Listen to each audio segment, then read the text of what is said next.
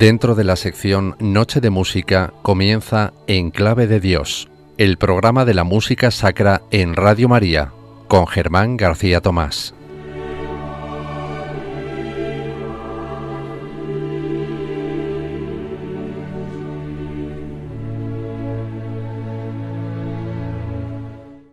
El teatro Kerner-Tor estaba abarrotado aquel 7 de mayo de 1824 cuando la novena sinfonía fue desvelada. La atención se centraba sobre todo en la nueva sinfonía, aunque se iban a escuchar también tres movimientos de la misa solemnis. La gran asistencia era un testimonio de hasta qué punto muchos vieneses seguían admirando a Beethoven y de cuántos estaban dispuestos a comprar entradas para un gran estreno. El siempre devoto varón Semescal postrado con gota, había sido llevado hasta la sala en una silla de manos. El palco imperial estaba vacío, con el archiduque Rodolfo ausente, pero la aristocracia estaba bien representada, junto a amigos, mecenas, entusiastas y un reguero de ocasionales y de curiosos. Los ocasionales y curiosos no fueron quienes aplaudieron fervorosamente, más bien quedaron perplejos ante aquellas obras, como lo estaría gran parte del mundo musical durante largo tiempo.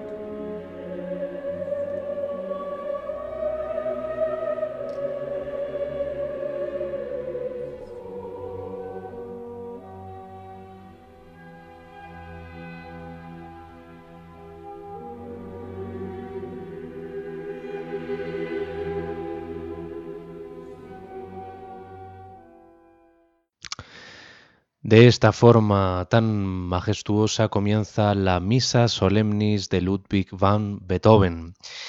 Esta va a ser la obra protagonista en el programa de hoy de Enclave de Dios, primer programa de los dos que vamos a dedicar a esta grandiosa obra que era considerada por el compositor de Bonn su mejor obra, su obra más acabada. Y lo hacemos en el contexto del 250 aniversario del nacimiento del compositor alemán, ese puente entre el clasicismo y el romanticismo, esa singladura maravillosa que es la figura de Beethoven entre estos dos periodos de la historia de la música. Y tal día como hoy, precisamente 7 de mayo, pero de 1824, como hemos escuchado en esta crónica que les hemos leído, pues estrenaba en Viena la misa Solemnis, que sigue la liturgia del ordinario de la misa y que Beethoven siempre dentro de sus particulares eh, formas eh, y temperamento eh, personalidad musical tan propia, pues lo reviste de una manera muy especial cada una de las cinco partes de que consta eh, la misa, la misa católica.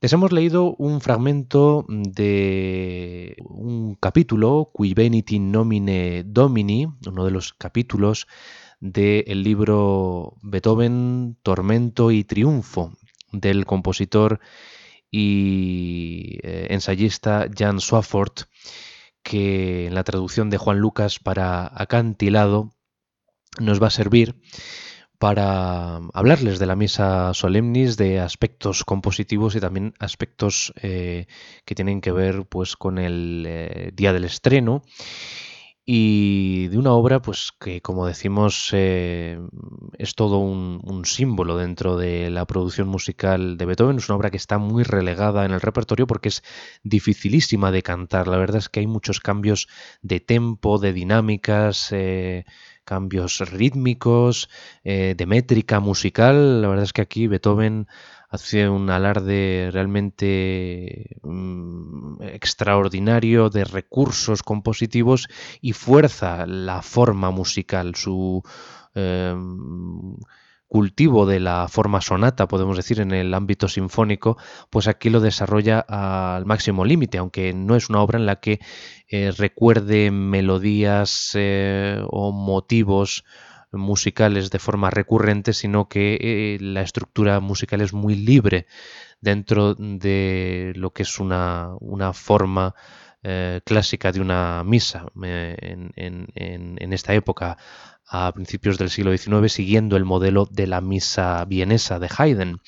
Este comienzo del Kyrie está indicado mit Andacht, con devoción y reverencia. Estas palabras eh, griegas expresan la súplica de piedad que se remonta a la antigüedad profunda. Kyrie eleison, Christe eleison, Kyrie eleison, Señor, ten piedad, Cristo, ten piedad, Señor, ten piedad. Generalmente cada una de estas tres frases pues se repite tres eh, veces para simbolizar a la Santísima Trinidad. En las misas vienesas de finales del siglo XVIII que diseñó el modelo Haydn y que luego fue seguido por Mozart y claro está por Beethoven en su Misa en Do, que tuvimos ocasión de escuchar hace algunas semanas en este programa también de Enclave de Dios, una selección de esa misa que podemos decir que es el, ensayo ¿no? de, de, de, de, esta misa cuasi sinfónica como la define Jan Swafford en este ensayo, pues como decimos en las misas vienesas ese esquema ABA, o sea, la A es el Kyrie eleison, la B es el Christe eleison y la A vuelve otra vez al Kyrie eleison, pues el texto se refleja a menudo en la estructura musical y Beethoven se atiene a esas eh, tradiciones vienesas, con el regreso del material A semejando una reexposición de forma sonata.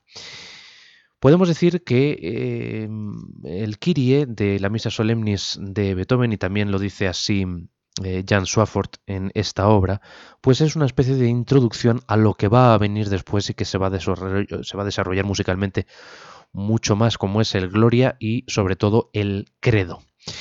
Eh, las tres súplicas de piedad al Señor y a Cristo de este Kyrie no poseen en sí mismas un contexto, nos dice Jan Swafford, unos matices dramáticos o una imaginería particulares ¿no?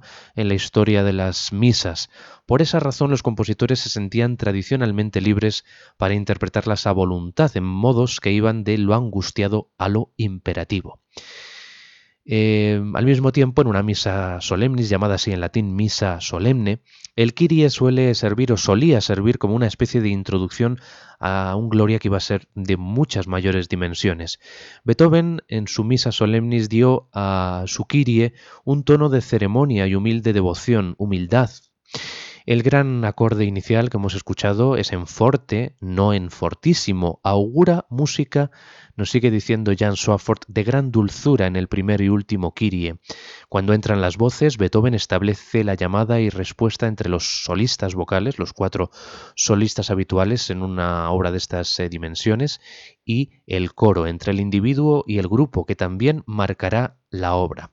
Y ahora vamos a escuchar a continuación el Christe Leison, que está marcado por un nuevo ritmo de eh, tres tiempos, se va variando el ritmo, y un tempo más rápido que el eh, Kyrie eh, Leison inicial, cuyo tema es una fluida frase, nos comenta Jan Swafford, basado en un motivo que va a ser como un leitmotiv, ¿no? un motivo generador, ¿no? lo llama así el musicólogo. En lo sucesivo, Cristo tiende a ser representado en esta parte de la misa mediante frases que fluyen hacia arriba y hacia abajo. El segundo Kyrie, que también vamos a escuchar ahora, seguido del Christe Leison, regresa ahora sonando como la reexposición de una forma sonata, ¿no? Una forma sonata de una sinfonía, ¿no? Del propio Beethoven, aunque aquí lo varía y lo abrevia. El movimiento, este Kyrie, eh, en sí mismo, termina en una atmósfera de intensa reverencia, en pianísimo. Como va a ser una constante a lo largo de toda esta obra, la música parte del texto, está reflejando constantemente, siendo un fiel reflejo del texto. Y ahí está la gran variedad musical, la gran variedad rítmica, la gran variedad de, contrastes que tiene la misa solemnis.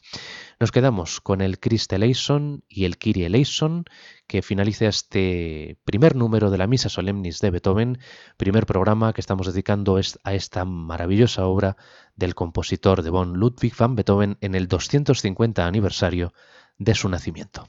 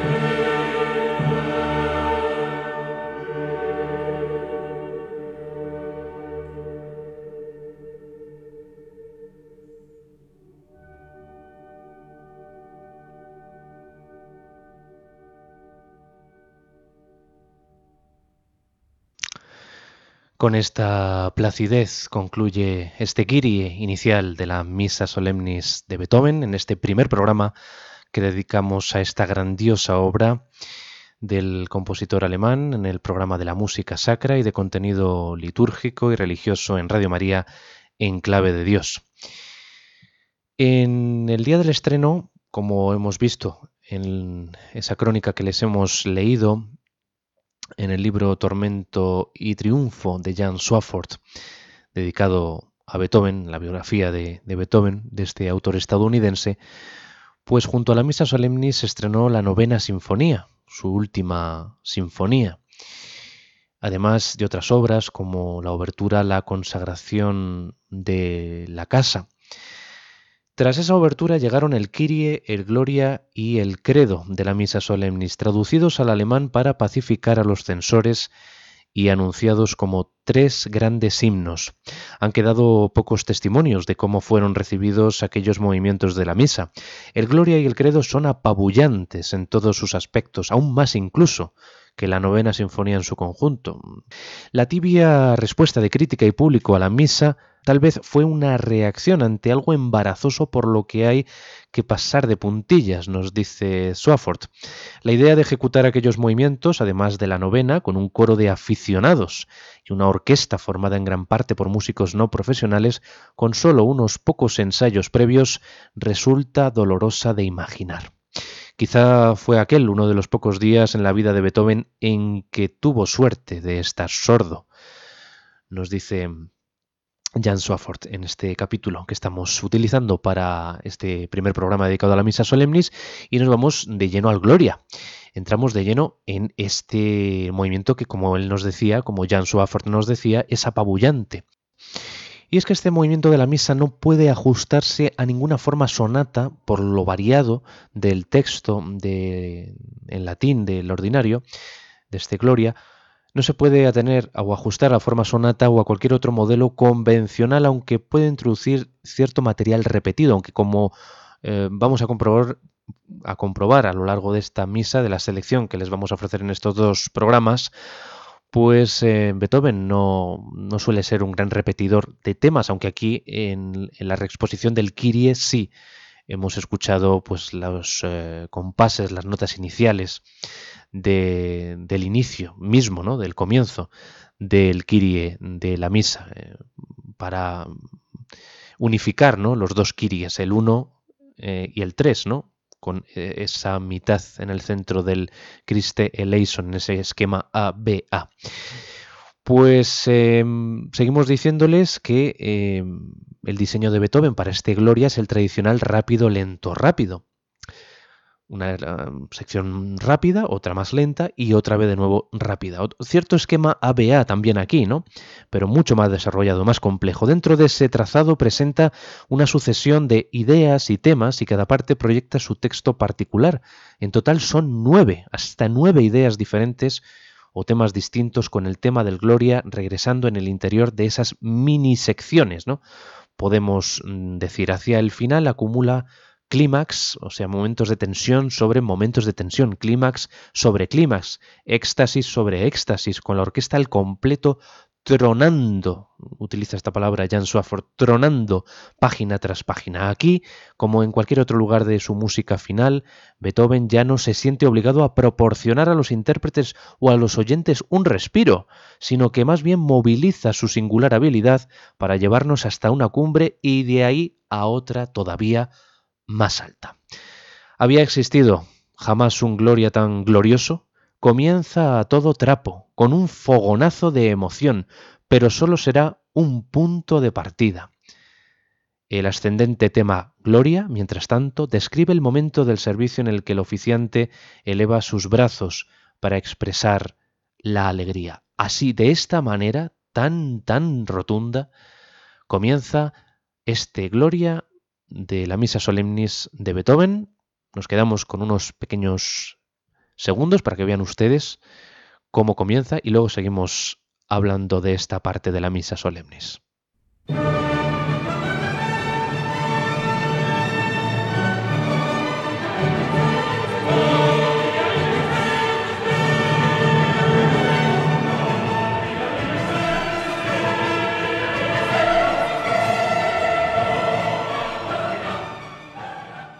Bueno, pues ya lo han visto ustedes. Se comienza con un fogonazo realmente electrizante este Gloria. Em, de esta manera, pues tan trepidante.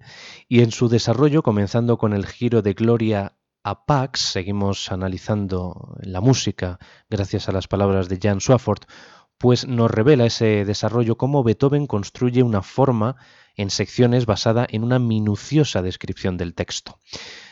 Ahí tenemos después Laudamus te, te alabamos, que irrumpe utilizando la figura Gloria, ajustada ahora para que comience en el tercer eh, tiempo del compás. Adoramus te, es la siguiente sección, te adoramos, otro súbito pianísimo, o sea, el contraste es brutal también, pasa del forte al pianísimo, que evoca en Adoramus te el momento en que el oficiante inclina la cabeza, aunque eh, eh, la misa finalmente trasciende la iglesia y a sus sacerdotes apuntando directamente a Dios, porque lo que quería Beethoven es dirigirse directamente a Dios, sin ningún tipo de intermediarios en esta obra, sin intermediación, incorporando eh, imágenes, no obstante, emocionales, imágenes emocionales del rito católico, incluso aunque Beethoven con su música las trasciende totalmente. Viene luego el Glorificamus Te, te glorificamos, que es un eh, breve y vigoroso fugato, una especie de fuga de las voces del coro sobre un tema en forma de, salto, ¿no? De, salto armónico. Con un giro a media voz a la tonalidad de si bemol mayor, recordemos que la tonalidad principal de, esta obra es em, re menor, ¿no? pero aquí el, contraste entre tonalidades es em, realmente pues, asombroso, ¿no? porque es que salta, está saltando continuamente Beethoven de tonalidad, de ritmo, de métrica, pues aquí los solistas conducen un breve gracias a Gimus Tibi, te damos gracias por tu gloria excelsa. Con la llegada de Domine Deus Rex Celestis, Señor Dios, Rey de los cielos, Beethoven eh, moviliza, nos dice Jan Swafford, las letras D de Domine Deus del latín para las exclamaciones de adoración, hasta construir un acorde triple forte. Imagínense ustedes, triple forte. Tres veces fuerte sobre la palabra omnipotente. Y es que la palabra omnipotens se nota mucho ¿no? en esa parte de la misa. Bueno, el tempo se va a ralentizar luego, después hasta un largueto, tempo lento, para la sección central del Gloria, que lo introducen las maderas, que preparan las súplicas rebosantes de aliento patético quitolis peccata mundi a las que hemos hecho antes referencia.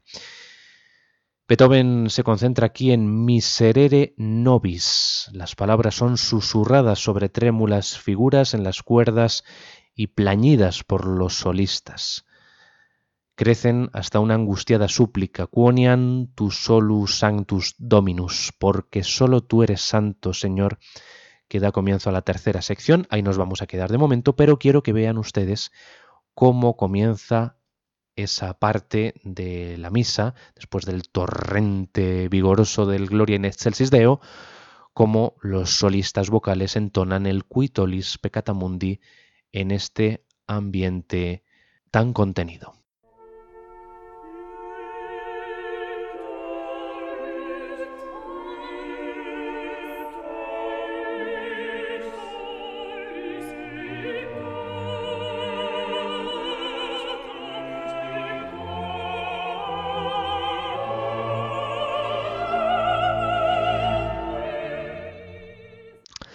Pues ya lo han visto ustedes, un ambiente más de súplica en este Quitolis Peccata Mundi, que perdonas los pecados del mundo, sentado a la derecha del Padre, ten piedad de nosotros. Es esa parte central ¿no? de Gloria. Y tras estas eh, indicaciones, grandes eh, explicaciones ¿no? de Jan Swafford, analizando cada uno de los números de esta misa solemnis, pues vamos a escuchar eh, este comienzo, ¿no? Del Gloria, el Gloria in excelsis Deo y este Quitolis Peccata Mundi, esta gran explosión de alabanza que es el Gloria dentro de una misa católica. Vamos pues con el comienzo del Gloria de la Misa Solemnis, protagonista de este programa en el 250 aniversario del nacimiento de Ludwig van Beethoven.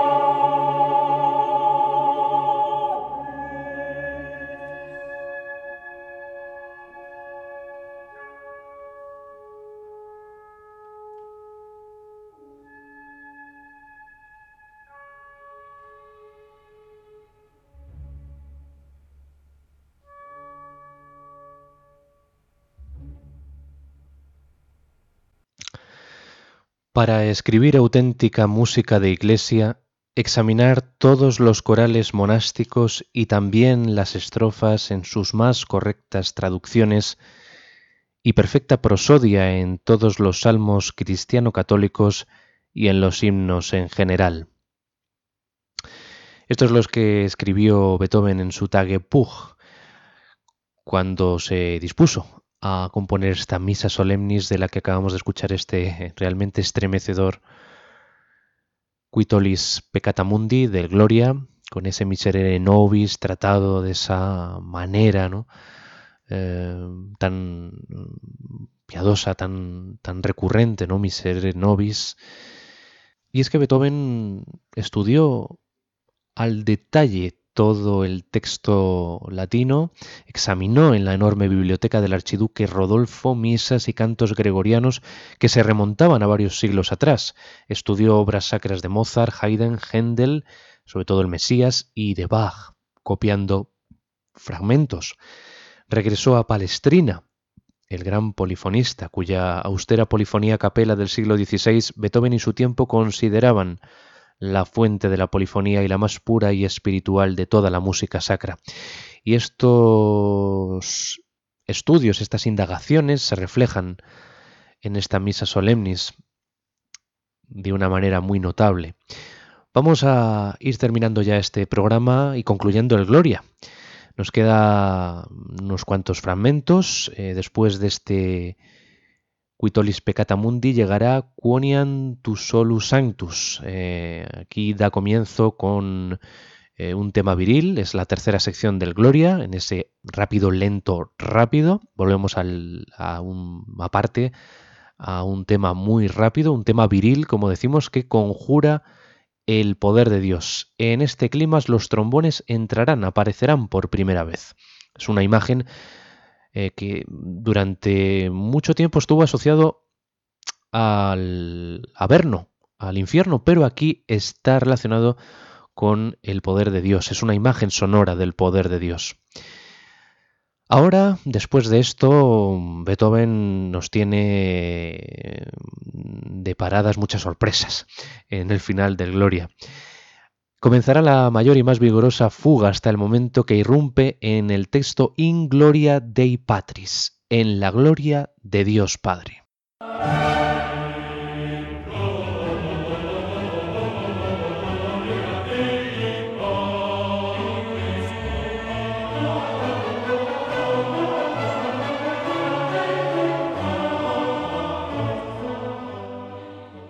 Una tesitura incomodísima para los cantantes, para los coristas, eh, este Ingloria Dei Patris, que está marcada, esta fuga en Allegro Manontropo rápido, pero no demasiado, pero como decimos es excesivamente incómodo este pasaje para los cantantes. El clímax de esta sección comienza con un amén marcado poco più alegro, un poco más rápido, momento en el cual la música llega a ser manifiestamente excesiva en todos los órdenes. Hay una doble fuga, aquí la figura del amén es combinada con el tema In Gloria Dei Patris, al que eh, nos hemos hecho ahora referencia con este breve fragmento que les hemos ofrecido. Ambos oídos en su posición natural los invierte también y a velocidades al borde de lo imposible de cantar. Y todo eso conducirá de nuevo a un nuevo clímax, vertiginoso para los oyentes, con gritos de amén, echando una carrera al ritmo desbocado, ¿no? Y bueno, vamos a darles una última ilustración musical con eh, esa mm, última doble fuga ¿no? de ese amén final del Gloria.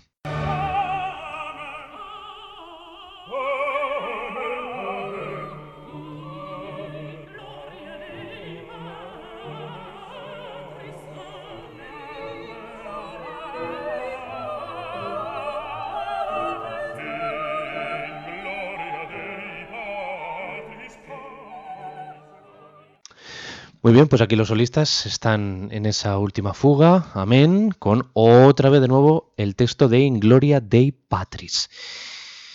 Quizá este es uno de los mm, momentos en los que al oyente le deja clavado en la silla, ¿no? El, final del, del, Gloria, ¿no?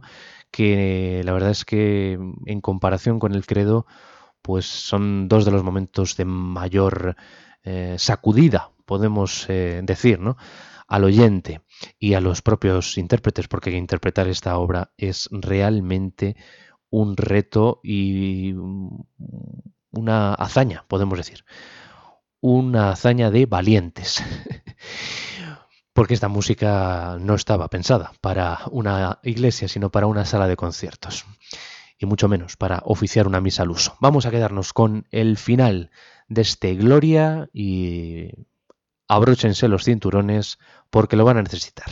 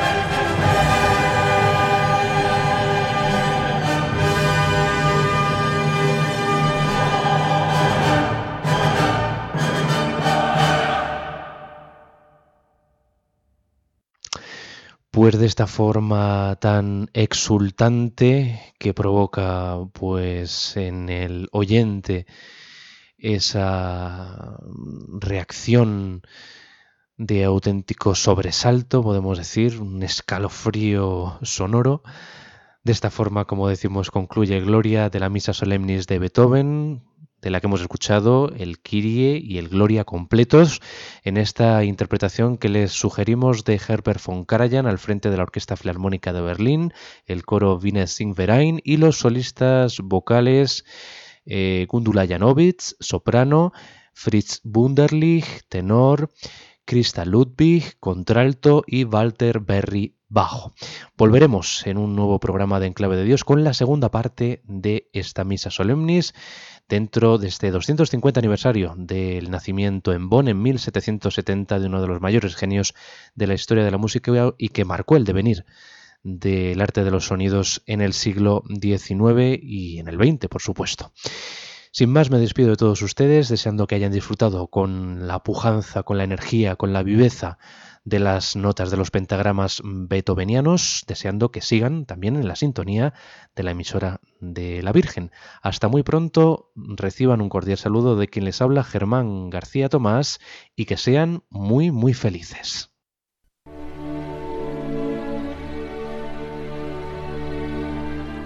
Y así termina En Clave de Dios con Germán García Tomás.